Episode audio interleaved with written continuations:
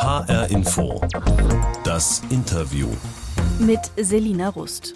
Sie hat einen Beruf, den viele von uns nur aus dem Fernsehen kennen und vor dem sich die allermeisten wahrscheinlich fürchterlich ekeln würden. Janine Schweitzer säubert Tatorte und reinigt Messi-Wohnungen. Doch ihre Arbeit bedeutet ihr viel mehr als einfach nur den Dreck anderer wegzuwischen. Sie erlebt den Menschen hinter der Fassade und blickt in Abgründe der Gesellschaft, die sich jahrelang hinter verschlossenen Türen versteckt haben. Über ihre Erfahrungen hat sie jetzt ein Buch geschrieben. Eine Frau räumt auf, heißt es. Wie lebt ein Messi und wieso verlieren sich diese Menschen im Chaos? Und wie ist es für sie, Blut von Tatorten wegzuschrubben? Darüber spreche ich jetzt mit der Messi-Entrümplerin und Tatortreinigerin Janine Schweitzer in HR Info das Interview. Frau Schweitzer, ich würde Sie gerne bitten, uns zu Beginn des Interviews mit auf eine kleine Zeitreise zu nehmen und eine Erinnerung mit uns zu teilen. Am besten, Sie schließen dafür für einen Moment Ihre Augen und gehen mit uns zurück ins Jahr 2015. Damals haben Sie zum ersten Mal eine Messi-Wohnung betreten. Was haben Sie da gerochen und wirklich nur gerochen? Urin. Also ich kann wirklich sagen, wir sind vor eine Urinwand gelaufen. Das klingt eklig. Ja, es ist auf jeden Fall nicht alltäglich und es war schon äh, besonderer Zustand in dem Moment, ja. Was haben Sie denn gesehen, als Sie in die Wohnung sind? Was ich gesehen habe, ähm, das war Massen von Rattenkot gewesen. Der ganze Fußboden hat vollgelegen mit Rattenkot. Also man ist quasi auf dem Kot gelaufen. Das wiederum klingt jetzt auch eklig. Ja, also das habe ich bis, bis zum heutigen Tage auch nicht äh, noch einmal erlebt. Also das war ein Haus, wo wirklich äh, zig, zig, zig Ratten gelebt haben über einen langen Zeitraum und ähm, das Haus war deren Toilette, ja. Aber in diesem Haus hat tatsächlich auch jemand gewohnt. Mhm, Wer richtig. war das, der dort gewohnt hat? Das war ein älterer Mann gewesen, Anfang 70 und ja, er war halt äh, ein wenig verwahrlost. Was war denn so Ihr erster Gedanke, als Sie in die Wohnung gekommen sind, alles voller Ratten gesehen haben, gesehen haben, dort lebt ein Mensch zwischen all diesen Ratten? Was löst das in einem aus? Ja, also man kann das im Grunde genommen gar nicht so fassen. Das äh, glaubt man gar nicht. Also das kann man auch gar nicht glauben, wenn man das nicht wirklich live gesehen hat und gefühlt hat. Ja, es war für mich tragisch irgendwo zu sehen, dass Menschen so leben, aber auch wirklich selbst gewählt so leben. Sie sind ja damals eigentlich als Schädlingsbekämpferin zu diesem Einsatz gerufen worden und Schädlinge, also Ratten, waren da, aber das Haus war nebenbei auch noch vollgestopft mit Müll. Ja. Sie haben ja dann, während jeder andere Mensch sagt, ich will hier aus diesem Haus raus, das ist ekelhaft, ich will hier nichts mit zu tun haben, haben Sie beschlossen, Ärmel hochkrempeln, ich räume hier jetzt auf. Warum haben Sie das gemacht? Das war für mich eine ganz neue Aufgabe gewesen, ganz faszinierend. Und ähm, ich wollte im Grunde genommen auch sehr gerne helfen, dem älteren Mann dann halt einfach ein, eine schöne Umgebung wieder zu schaffen. Ich habe dadurch eine unwahrscheinliche Befriedigung erfahren. Also ich diese Vorher-Nachher-Effekte, also da habe ich mich total drüber gefreut.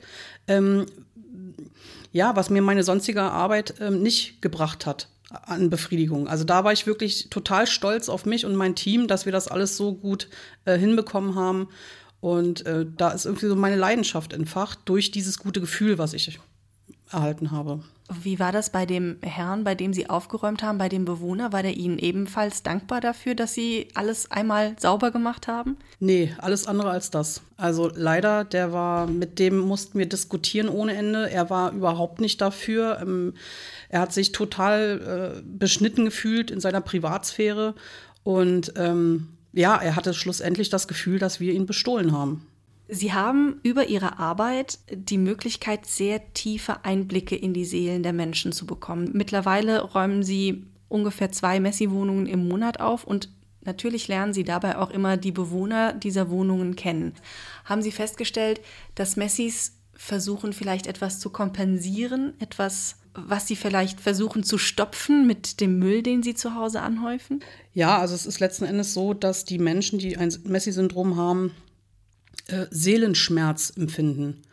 Und dieser Seelenschmerz, dieses Loch im Herzen, was die, die mit sich tragen, das versuchen sie halt zu stopfen. Wobei ich natürlich auch sagen möchte, dass jeder Mensch von uns einen gewissen Seelenschmerz hat und jeder hat so, so seinen eigenen Kanal, äh, wie er das quasi kompensieren möchte. Also versucht jedenfalls. Ne? Also der eine nimmt Drogen, der andere nimmt äh, Tabletten, Alkohol und der andere hortet halt seinen Müll. Das ist also wie eine Art Sucht?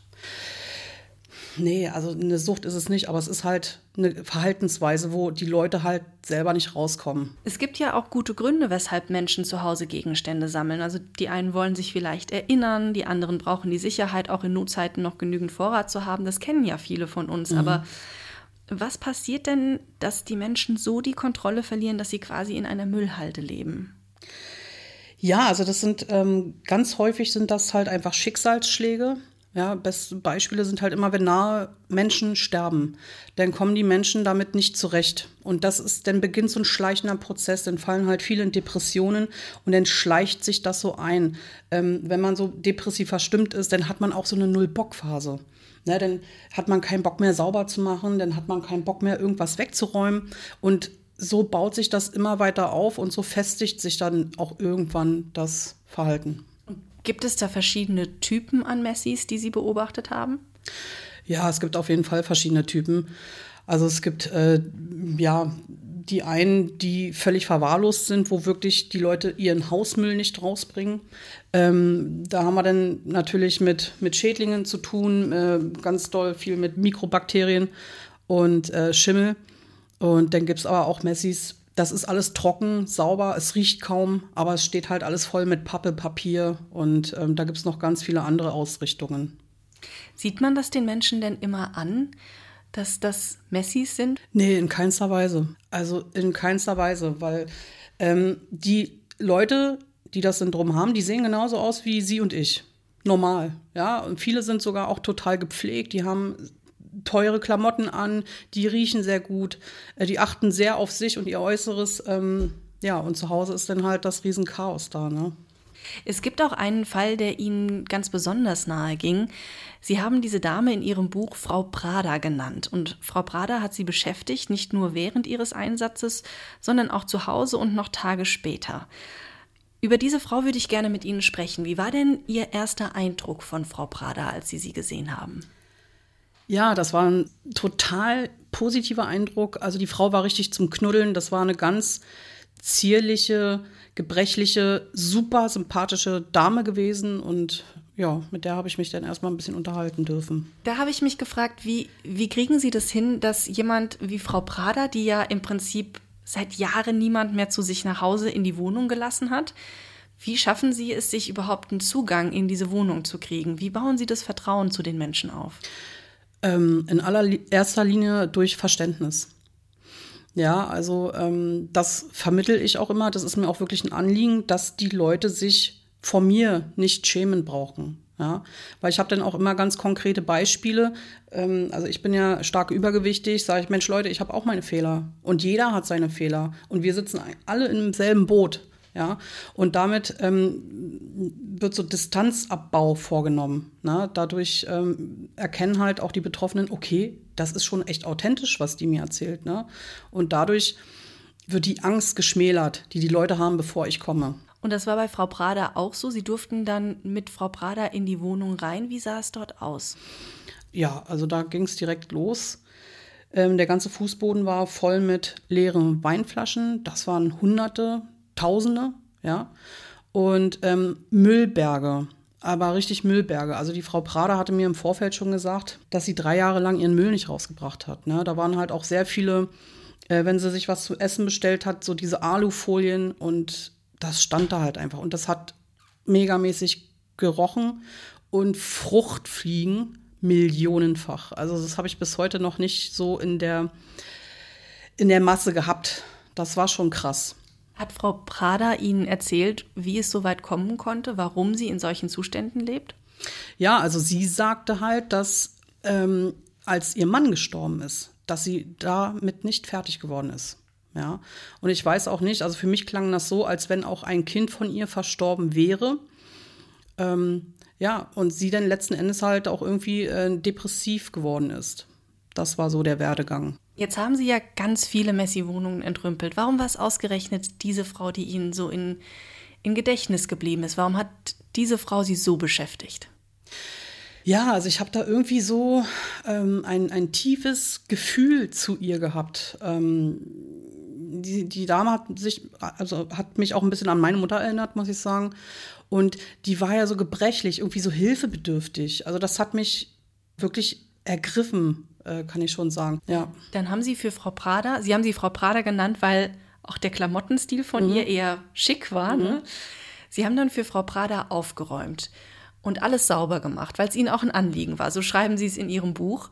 Ich habe mich dann nur gefragt, wie nachhaltig ist das? Also wie groß ist die Wahrscheinlichkeit, dass das in einem Jahr vielleicht wieder ganz genauso aussieht? Ja, also die Wahrscheinlichkeit ist leider sehr, sehr hoch. Ähm, das sollte auf jeden Fall immer begleitet werden mit einer ähm, Therapie. Ja, das sage ich aber auch im Normalfall immer schon im Erstgespräch am Telefon, ähm, dass es im Grunde genommen keinen Sinn macht, nur zu räumen, schön sauber zu machen, weil das Verhalten, das geht ja nahtlos weiter. Ja, ich weiß nicht, wie es bei ihr war. Sie war ja dann im Krankenhaus gewesen. Ähm, ob die jetzt ins Heim gezogen ist oder irgendwas, ich habe keine Ahnung. Und trotzdem, obwohl Sie sagen, wahrscheinlich ist es gar nicht so nachhaltig, was ich hier mache, sagen Sie, ich mache diesen Job unglaublich gerne. Mhm. Warum? Das ist die Hilfe, die ich leisten kann, damit die Leute wirklich neu, neu beginnen können. HR Info das Interview mit Janine Schweitzer. Sie entrümpelt Messi-Wohnungen und hat darin ihre Berufung gefunden. Eine Frau räumt auf heißt ihr Buch, in dem sie über die spannendsten Fälle ihres Alltags berichtet. Frau Schweitzer, in unserer HR Info Interviewbox haben wir immer eine kleine Überraschung für unsere Gäste versteckt. Und ich würde mit Ihnen einmal die Box öffnen und reinschauen, was sich darin verbirgt. Und tatsächlich ist es nichts zum Anschauen, sondern etwas zum Anhören. Hören wir doch mal rein. Okay, ich muss gestehen, hier ist es dreckig wie eine Nutte. Doch ich glaub, das wird schon wieder mit ein bisschen Spucke. Mein schöner weißer Plattenbau wird langsam grau drauf geschissen. Ich werd auch alt und grau im MV. Meine Stadt, mein Bezirk, mein Viertel, meine Gegend, meine Straße, mein Zuhause, mein Block. Meine Gedanken, mein Herz, mein Leben, meine Welt reicht vom ersten bis zum 16. Stock. Ich sehe Sie, Sie wippen mit dem Kopf. das ist Ihnen also vertraut, das Lied. Ja, vertraut wäre jetzt übertrieben, aber ja klar, ich weiß genau, äh, der Herr Würdig. Hm? Sido, das Lied heißt Mein Blog ist von Sido. Und Sie sind auf dieselbe Schule gegangen wie Sido. Was löst genau. das Lied denn in Ihnen aus, wenn Sie das hören? Bis auf, dass Sie offensichtlich Lust haben, darauf ähm, zu tanzen. Ja, also, also wenn ich ihn heute im Radio so höre, denke ich mir, ah ja, ne? der war ja direkt bei uns auf der Schule. Ähm, aber ich habe tatsächlich gar nichts damit zu tun gehabt. Auch war das gar nicht so meine Musikrichtung gewesen. Und äh, ich fand es aber im Nachhinein irgendwie echt witzig. Ja. Wenn wir mal auf den Refrain schauen, den er singt, da beschreibt er ja im Prinzip die Wohngegend, in der er und in der auch Sie groß geworden sind. Ist das so Ihre Welt gewesen, die, die dort beschrieben wird? Ist das die Welt, in der Sie sich wohlgefühlt haben? Nee, auf gar keinen Fall. Also das war mega ätzend gewesen. Ähm, dort oben im Märkischen Viertel. ja, es, es war sehr rau, das Klima. Also in der Tat, das war ich ja so gar nicht gewohnt. Sie sagen, Sie waren es nicht gewohnt, weil Sie sind im Süden Berlins groß geworden genau, und dann mit elf Jahren in den Norden der Stadt gezogen, nach Berlin-Wittenau. Und das ist eben genau der Stadtteil, den Sido in seinem Lied beschreibt. Warum haben Sie sich dort so unwohl gefühlt? Ja, weil da war irgendwie keine Einheit gewesen. Äh, da hat jeder jeden fertig gemacht und wenn man nicht äh, schön aussah, dann wurde da gelästert und äh, ja, also heute sagt man Mobbing dazu. Das war ja damals noch gar kein Begriff gewesen und ähm, ja, war nicht so angenehm. Ihre Eltern fingen irgendwann an zu trinken. Sie haben sie damals häufig betrunken erlebt. Was hat das mit Ihnen als Kind oder Jugendliche gemacht? Ja, also wir sind da ja irgendwie reingewachsen. Also unsere ganze Familie ist da irgendwie sehr alkoholastisch und ähm, das war ja erst irgendwie, was heißt so ein schleichender Prozess? Also meine Eltern, die haben einen riesen Freundeskreis gehabt. Im Grunde genommen war immer irgendwo jedes Wochenende Party gewesen. Und das hat echt Spaß gemacht. Toll. Also man ist ja miteinander auch wirklich groß geworden, wo ich dann natürlich Teenager und äh, jungen Erwachsen war ähm, ich habe mich auch mit meinen Eltern hingesetzt, wir haben wirklich Party gemacht. Also das war, da war immer Stimmung. So negativ war das gar nicht. Aber das wurde dann irgendwann extremer und noch extremer. Und da denkt man sich dann auch schon, hm. Das heißt, Sie haben es am Anfang gar nicht so als Sucht wahrgenommen? Nee, überhaupt nicht. Ihr Vater ist dann an einem Herzinfarkt gestorben und ihre Mutter ist drei Jahre später in einem Hotel im Urlaub einfach tot umgefallen und sie standen mit 24 Jahren ohne Eltern da Sie beschreiben das in Ihrem Buch, dass Sie wie in eine Art Loch gefallen sind. Ähm, daraufhin auch, dass es Sie viel Kraft gekostet hat, das zu verarbeiten. Ist das vielleicht auch der Grund, weshalb Sie mit Messis schnell eine Verbindung finden, weil Sie vielleicht auch das seelische Leid nachvollziehen ja, können? Ja, absolut. Genau das, das ist es zum einen. Und zum anderen, also bei uns zu Hause war das auch echt unordentlich, muss ich sagen. Ja, also so Staubwischen, naja, ich weiß nicht, ob da überhaupt mal jemand Staub gewischt hat, keine Ahnung. Aber es war im Grunde genommen auch immer etwas unordentlich gewesen. Deswegen, ich kenne ja im Grunde genommen so diese Verhältnisse. Vielleicht ist es auch der Grund, warum ich mich denn so wohl fühle bei meinen Betroffenen. Ja, ist jetzt übertrieben, äh, wie zu Hause, so war es jetzt nicht, aber ähm, genau, das gepaart mit diesem Wissen, das selber schon mal irgendwo alles miterlebt zu haben, ähm, ja, und genau das ist das. Gleichgesinnte halt, ne? Die wissen, wovon sie sprechen. Ne? Hatten Sie denn damals, um sich aus diesem Loch wieder rauszuholen, eine Arbeit, eine Ablenkung, die Ihnen geholfen hat, wieder auf den Weg zu finden? Arbeit, Ablenkung. Nee, also meine Ablenkung war, ich habe sehr, sehr viel Musik gehört. Ich habe sehr viel Zeit für mich selber gebraucht. Ich habe mich ab abgeschottet auch von der Welt ähm, und mich wirklich so eingeigelt. Ja, ich hatte zu dem Zeitpunkt äh, Gott sei Dank auch nur einen Halbtagsjob gehabt, weil sonst hätte ich das alles nicht so verarbeiten können. Und dann gab es einen Moment mit 29, als Sie eine Annonce über außergewöhnliche Ausbildungsplätze äh, gelesen haben. Und da suchte ein Unternehmen eine Schädlingsbekämpferin oder einen Schädlingsbekämpfer. Und während ich denken würde, auf gar keinen Fall, haben Sie gesagt, geil, das will ich machen. Mhm. Was hat Sie daran so fasziniert? Das war wahrscheinlich das Außergewöhnliche.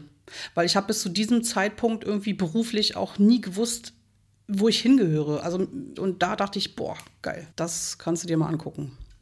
Sie hören HR Info, das Interview mit Janine Schweizer aus Guldenthal in Rheinland-Pfalz. Die gelernte Schädlingsbekämpferin ist Desinfektorin und nicht nur Messi-Entrümplerin, sondern auch zertifizierte Tatortreinigerin. Ihr Job beginnt also, wenn die Polizei, die Spurensicherung und die Bestatter schon längst weg sind. Frau Schweizer, ich möchte noch einmal mit Ihnen in unsere Interviewbox gucken, noch einmal öffnen. Und noch einmal ist nichts zum Reingucken, sondern zum Reinhören da. Lassen Sie uns mal gucken, was es ist. Ach du Scheiße. Mein Name ist Heiko Schotte und ich habe kein Abitur. Und Sie sind von der Polizei? Von der Spurenbeseitigung. Kurz gesagt, von der Spube. Meine Arbeit fängt da an, wo sich andere Leute vor Entsetzen übergeben. Was machen Sie beruflich? Tatortreiniger. Wie? Tatortreiniger. Sie sind am Lachen. Sie kennen diese Serie. Ach, kennen ist übertrieben. Also ich habe sie mir wirklich äh, einmal angeguckt. Ich fand's sau witzig, muss ich sagen. Ähm, ja, das war ein Ausschnitt aus der Serie Tatortreiniger mit Bjane Mädel. Das kann man sich in der ARD-Mediathek anschauen und wurde vom NDR produziert. Wenn man sich das anschaut, Sie haben gerade eben gelacht, ähm, es ist, bleibt unweigerlich aus, es ist einfach unglaublich skurril, ähm, es ist äh, auch spannend. Ist das auch wirklich so bei Ihnen im Beruf, wie es in der Serie dargestellt wird? Kann ich gar nicht so genau beantworten, weil wie gesagt, ich habe erst eine einzige Folge gesehen und das, was ich gesehen hatte, dachte ich, naja, hm, geht so. Wie war das denn bei Ihnen, als Sie zu Ihrem ersten Tatort gerufen wurden? Mit welchem Gefühl haben Sie denn diesen Raum betreten? Ja, also wenn ich mich so dran erinnere, ich habe den Schlüssel ins Schloss gesteckt und umgedreht, ich hatte total Herzklopfen. Also, ähm, weil ich wusste ja wirklich in keinster Weise, was mich dort erwartet und äh, war natürlich schon ein bisschen spannungsgeladen. Ne? Und dann habe ich erstmal so den Kopf reingesteckt, mich ein bisschen umgeguckt. Also es war schon ein bisschen gruselig, so vom Gefühl her, weil ich glaube auch äh, an Geister und sowas, ja. Und ähm, das war aber schlussendlich voll in Ordnung. Wie haben Sie diesen Raum vorgefunden? Wie sah es dort aus? Ja, also die Umgebung ähm, war letztlich sehr spärlich eingerichtet. Ähm, da war ein Holz, dunkler Holzdielenboden und da hat man quasi den Leichensaft gesehen. Ne? Das war so ein größerer Fleck gewesen. Ähm, da stand dann noch so ein Nachtspeicherofen, da hingen noch Haare dran und ja, Fliegen ohne Ende. Haare von wem? Wer ist dort verstorben? Wissen Sie ähm, das? Ja, das war ein ja, älterer Mann, Anfang 60. Und das war ein Obdachloser. Und das war ähm, eine, von der Kirche eine gestellte Wohnung. Und der hat dort äh, zwei Wochen gewohnt und ist dann halt umgefallen und verstorben. Und das waren dann halt seine Haare. Hat sie das geekelt? Also Sie beschreiben, dass da noch Haare an, äh, an der Heizung waren, Flüssigkeiten, Überreste. Wie geht man damit um? Ja, also ich, äh, ich stand da und dachte, krass. Okay, ja. Ich meine, da war schon eine gewisse Neugier. Ich habe mir das halt angeguckt, dachte ich, boah, krass. So, das war eine gewisse Faszination. Also da war gar nicht so der Ekel da. Ja, weil ich meine, ich hatte in dem Moment ja auch, auch Atemschutz an, dass ich das halt auch alles so gar nicht gerochen habe. Und das ist ähm, sowieso so eine kleine Barriere denn. So, so ein Abstand halt da, so ein emotionaler. Ne? Von daher war das äh, völlig in Ordnung. Bisher wurden sie aber nur zu einem Tatort gerufen, an dem auch tatsächlich ein Mord stattgefunden hat. Oft sind es Unfälle, natürliche Tode oder Suizide. Will man in so einem Moment viel über die Person wissen, deren Überreste man da gerade wegmacht? Also ich finde das schon wichtig zu wissen, wer das war weil ähm, für mich ist es auch ein Gefühl von Respekt demjenigen gegenüber, weil wir haben zum Beispiel auch ganz oft die Aufgabe, nach wichtigen Dokumenten zu suchen, nach Wertgegenständen und so weiter. Und ähm, wir finden auch häufig Personalausweise und so. Ne? Und dann gucke ich mir die wirklich an und denke ich auch, Mensch Gott. Ne? Aber ich rede auch manchmal mit denen, ja, so von wegen, Mensch, gib mir mal deinen Segen, ähm, ich, weil ich räume jetzt hier einfach in einem Kram rum. Ne? Aber ähm, zu viele Details brauche ich dafür nicht. Das sind halt so diese Eckdinger und die reichen mir eigentlich schon. Ja. In einem Fall war es so, dass ihnen ungefragt ein Foto gezeigt wurde von der Leiche. Und es zeigt einen Mann, der leblos auf dem Bauch in seinem Badezimmer lag. Hat das für Sie dann einen Unterschied gemacht, dass man den Toten gesehen hat, wie er dort lag, bevor man in die Wohnung gekommen ist? Ja, also das war wirklich irgendwie ein Schockmoment gewesen, weil derjenige sah auch ganz krass aus. Irgendwie. Das habe ich jetzt so auch noch gar nicht gesehen und in dem Moment habe ich das jetzt auch gar nicht erwartet gehabt. Ja, aber es, es war okay. Also was ich dort quasi dann vorgefunden habe, das war im Grunde genommen genauso wenig lecker gewesen. Ähm, von daher hat es ein rundes Bild abgegeben. Und was ist dann Ihre Aufgabe? Äh, das Sichtbare zu entfernen und letzten Endes den Geruch zu beseitigen und ähm, ja auch zu desinfizieren. Das ist so die Aufgabe. Unglaublich, dass Sie das können. Mich ekelt das schon, wenn ich da nun zuhöre. Jetzt haben Sie vorhin erwähnt, Sie glauben auch an Geister. Und jetzt haben wir auch schon über Sie gelernt, Sie mussten sich auch schon viel mit dem Tod auseinandersetzen. Beide Eltern sind gestorben. Ist das nicht besonders belastend, sich auf diese brutale Art und Weise jeden Tag mit dem Tod zu konfrontieren? Nee, finde ich nicht so. Für mich ist es ein Dienst an an dem verstorbenen Menschen. Also ich sag mal so, bei meinen Eltern, ich konnte mich bei beiden gar nicht verabschieden. Nicht, nix, gar nichts. Äh, weder gesehen noch sonstiges. Und ähm, das, was wir damals durchlebt haben, das ist irgendwie so, wie so äh, vernebelt. Ah. So nicht reell, ja. Und da kann ich das so, so ein bisschen für mich selber aufarbeiten. Das heißt, das ist für Sie wie eine Art Therapie? Ja, ja. ja. Das ist ja die eine Seite. Und die andere ist einfach dieses, dieses brutale Schrubben, dieses Dreck wegwischen. Und da bin ich wirklich fasziniert gewesen in ihrem Buch, wie pragmatisch sie an diese Sache gegangen sind. Also wirklich, da steht dann zum Beispiel, ja, wenn ich es nicht mache, wer soll es denn sonst machen? Macht ja sonst keiner. Warum ist das dann zu ihrer Aufgabe geworden oder warum haben sie es zu ihrer Aufgabe gemacht, besser gesagt? Ja, auch da kann ich sagen, das ist äh, garantiert irgendeine Verarbeitung ich meine, ich, ich denke schon manchmal, mein Gott, Janine, was machst du hier überhaupt? Ja? Ähm, es gibt wirklich so Momente, da habe ich gar keinen Bock drauf. Aber ähm, in der Hauptsache, ich kann jetzt auch nicht sagen, es macht mir Spaß, aber das ist halt wichtig. Das ist eine wichtige Arbeit. Das heißt, wenn ein Kind sagt, ich möchte später mal Messi-Entrümplerin und Tatortreinigerin werden, dann würden Sie sagen, super Idee? ja, kannst ja mal mitkommen. Einfach einmal drüber fühlen. Vielen Dank, Janine Schweizer, Messi-Entrümplerin und Tatortreinigerin.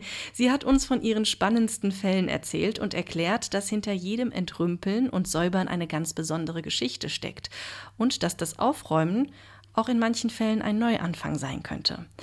Das war HR Info, das Interview. Die Sendung gibt es auch als Podcast unter hrinforadio.de und in der ARD Audiothek. Mein Name ist Selina Rust.